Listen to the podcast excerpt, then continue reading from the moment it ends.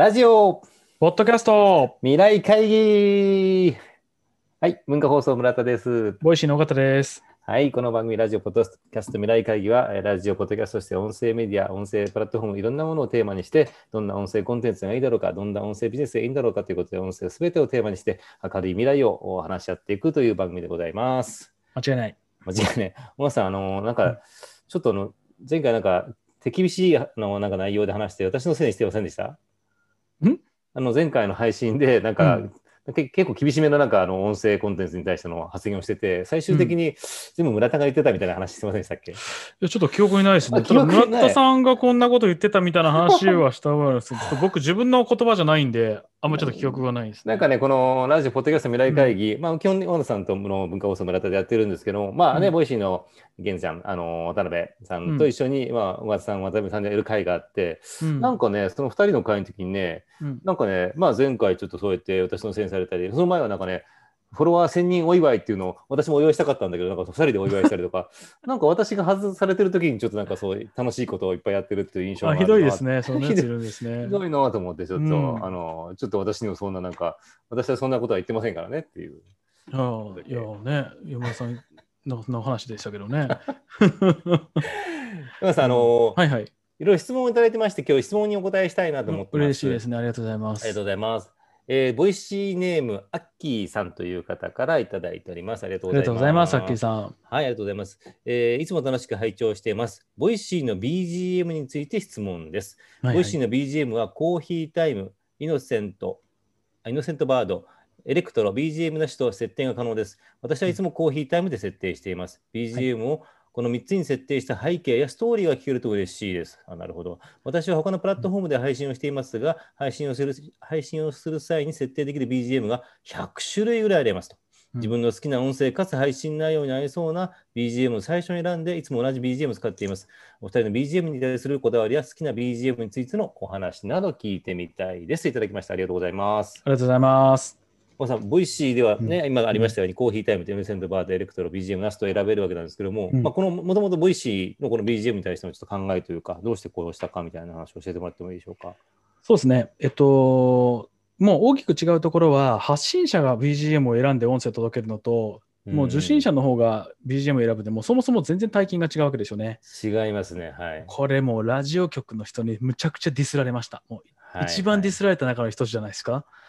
ろいろ毎回ディスられた話をしますけど、この BGM 問題に関しても、ね。というのは、あれですか、あの、ボイシーの場合は、うんあれですよね、あの、聞く人が、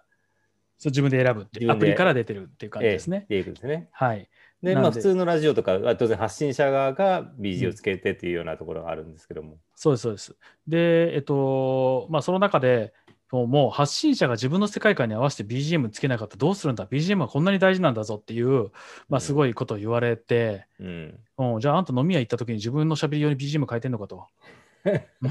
それにしないと話面白くねえのかと。なるほど。うんっていうぐらいに、まあ、あの突っ張りつつですね。えーとまあ、ただその、実際にはリスナーが聞き心地が良かったらいいんですよね。で、リスナーはその人に会いたいので、制作コンテンツと、まあ、ボイシーっていうのはその制作コンテンツであるラジオとかポッドキャストに比べて、人を届けるメディアなので、うん人っていうものをメインに出す必要があるとすると、BGM でその人変えるようにする必要はないなと思っていましたと。で、あとは、その、何ですかね、リスナーが聞き心地がいいのって別に BGM をズガンボカーンっつってパーソナリティ側の世界観をめちゃめちゃ押し付けることではなくてうんリスナーが気持ちよい居心地が良くてそこに人がやってきてお話をするっていう時に、まあ、どうするのかっていう感じですよね。うんそしたら、えっと、自分のカウンセリングルームに一人ずつパーソナリティがどうもこんにちはっつって入ってきて最近どうすか？っつって話をしてるっていうそういう感じなんですよボイシーってね。その時に、その前からカウンセラーが入ってくるタイミングで毎回毎回 BGM 変わってる必要なくてですね、うんうんだからリスナーさんが居心地いいようにしたらいいわけですよ。なんかあの、エステシャンが入ったらですね、そのリ受けてる受けてる人たちの一番気持ちいいバックミュージックで全体の世界観作って、エステシャンがそこに入れ替わり立ち替わりやってきて気持ちよくしてくれたらそれでいいわけですよね。なるほどね。それをね、僕のエステはこんな世界観だから強めの BGM で行きたいんだとか、はいはい。そんなのは UX じゃねえと僕はもう思っていて、もちろんあのもうあのラジオとかで BGM つけたらめちゃめちゃかっこよくなると思います。はいただ、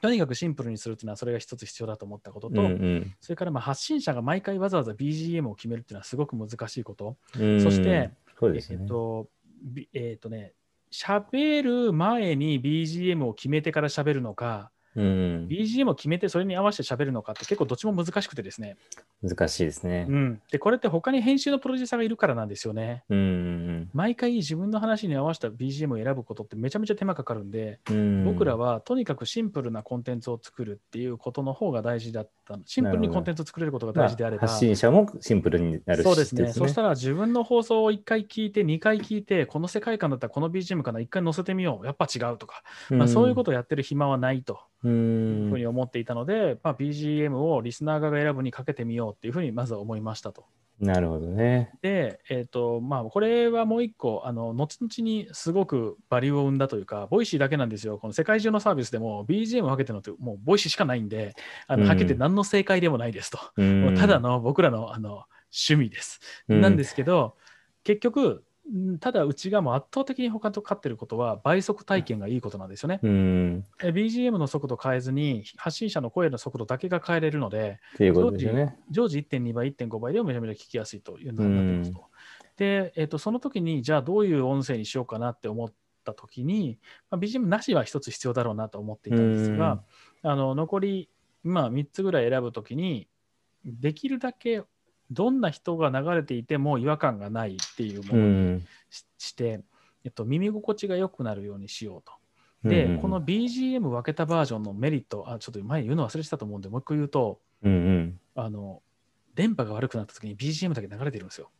うん。あー喋りがね。そう、あれでも声の方が途切れても BGM。だけアプリ側で BGM 流れますからね。そうなんですよ。なるほど、なるほど。無音にならないんですね。なるほど。うん。なんで、もうアプリ自体はすごい正常に走ってるように今聞こえるんですよ。ちょっと間を置いてるかなみたいな。そうなんですよね。なるほど。それはちょっと裏技みたいな面白いですね。なるほどなんですけど。なるほどね。で、まあ、その中で設定したんですが、やっぱ初期設定のコーヒータイムが、まあ、すごく相性が良かったので、うん、まあ、それを流してたら、みんなもうね、ほんま8割以上コーヒータイムじゃないですか。うん。なんでそうですね。うん。うん、もう、すでにあれがボイシーの音楽だぐらそう、いなんかそういう印象ついてますよね。ついちゃいましたね。ううんん。まあ、あれですね、あの、なんか話してて思ったのは、ボイシーは基本的に喋り手が一人、受け手も一人っていうコミュニケーションじゃないですか。うんで僕らはラジオの場合って、喋り手がいて、作り手がいて、聞き手がいるっていう第三者がいるじゃないですか。はい、そうすると、僕らディレクターサイドは、えっと、もちろん聞き手に心地いい音楽っていうのもあるんですけども、喋り手が喋りやすい音楽とか、乗ってくる音楽とか、心を開きやすい音楽とかっていう、喋り手に対してどういうふうに影響を及ぼすかっていうことを考えて選曲をして BGM をするっていうのがあるんですよね。うんうんうんうんだから聞いてて気持ちいいっていうのもあるんですけども、この BGM だったらちょっとこうテンポが、もちろんあの走り喋るテンポ感もそうだけども、うん。気持ちが乗ってくるとか、うん。あるいはあのちょっとししっとりしたものだとこうメロンな感じだとあの本当に心を開いてこう落ち着いて喋ってくれるとかっていう、まあ、そういうこう演出道具として一つとして使ってるところがあるんでもともとその第三者がいる作り手がいるっていう形態と違うからかなっていうのもあってうん。ボイシーのそのあの BGM っていうのはその理にかなってると思うんですけども、うん。我々はそういうラジオっていうのは第三者がいて、喋り手さんにどういうふうに喋ってもらおうかな、どういうふうな感じが合うかな、どういうピッチが合うかなっていうことを考えてるからかななんて思って、もちろんその番組いやそれはあります。うん。いや僕らもそのめちゃくちゃボイシーってもうめちゃくちゃ致命的な欠点があってうんうんうん。喋り手を乗せられないってことなんですよ。あまあ、自分で喋ってますからね。そうなんですよ。自分からやる気になってもらわないといけないわけですね。うんだからやっぱ、りこうスタジオ行ってとりあえず座ったら「いやお願いします!」とか言われてドーンとかズーンそれだキュッとか言われたらそれ乗りますよ。でもねあのま乗せるのができないので舞台装置があるとそうですよね。そうなんですよ。だからあれですよね、ボイシーで特徴的なのは、やってやって、ボイシーやってって言われても、あんまりこう面白くならないというか、私が喋りたいっていう思いがないと、基本的にお面白くない、喋れないしっていうそうなんですよのがありね。ますよね。そのあのやっぱりこうあの終わった後も良かったですっていうような機能が欲しい。まあ、でもそれだったらボイシーじゃなくなりますけどね。いやーでもまあ、でもこれでも BGM はでもね、あの入れるかどうかすら悩んだんですけどねもともと。うんやってよかったですね。いやーボイ、えーボイシーネームアッキーさん、えー質問ありがとうございました。まあ、こうやってあのいろんな質問いただけると我々も嬉しいですし、いろんな話が盛り上がりますし、どんどんあの聞いたらこう質問、疑問、えーご意見いただけると我々非常に嬉しいです。最近求められるとちょっとね、あのきつい話をしだししがちなんですよ、僕最近。えーきつい話するのはいいんですけど、人の話、人のセンスにやめてください。